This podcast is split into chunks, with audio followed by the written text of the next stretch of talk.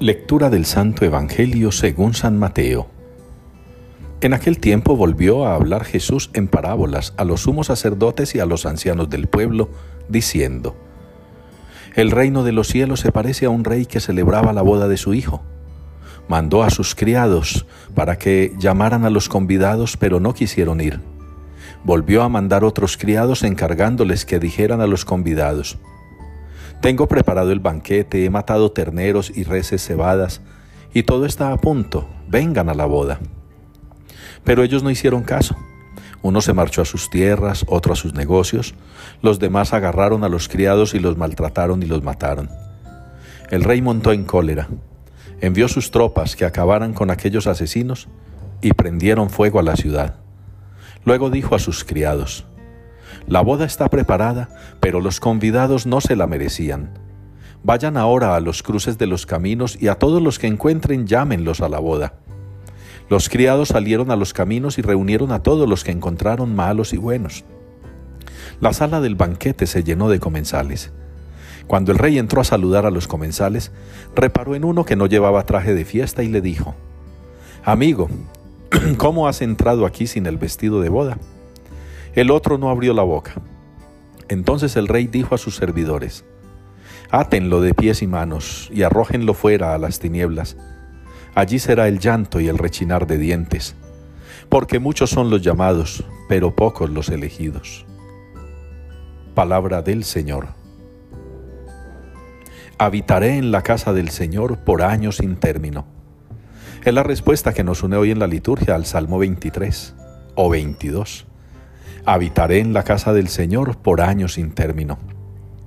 Un salmo que expresa la esperanza que debería haber en la vida de cada cristiano, en nuestra mente, en nuestro corazón, en nuestra alma, en todo nuestro ser, debería habitar esa esperanza, habitar en la casa del Señor por años sin término. ¿Qué quiere decir eso? Entrar al banquete eterno del Señor, regresar a la casa del Padre, para nunca más salir de allí. Ese es el gozo y la alegría de las almas de los creyentes de verdad.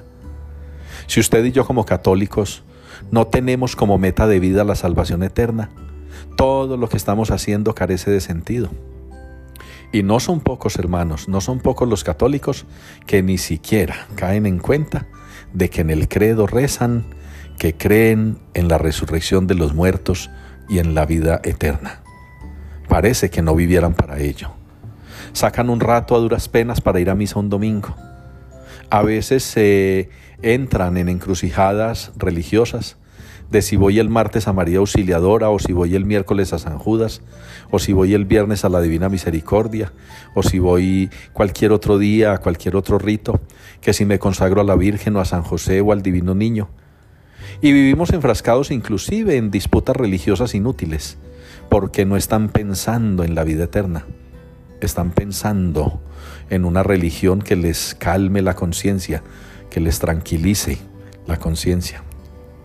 Ustedes y yo somos invitados por el Señor y somos invitados a participar de ese banquete eterno.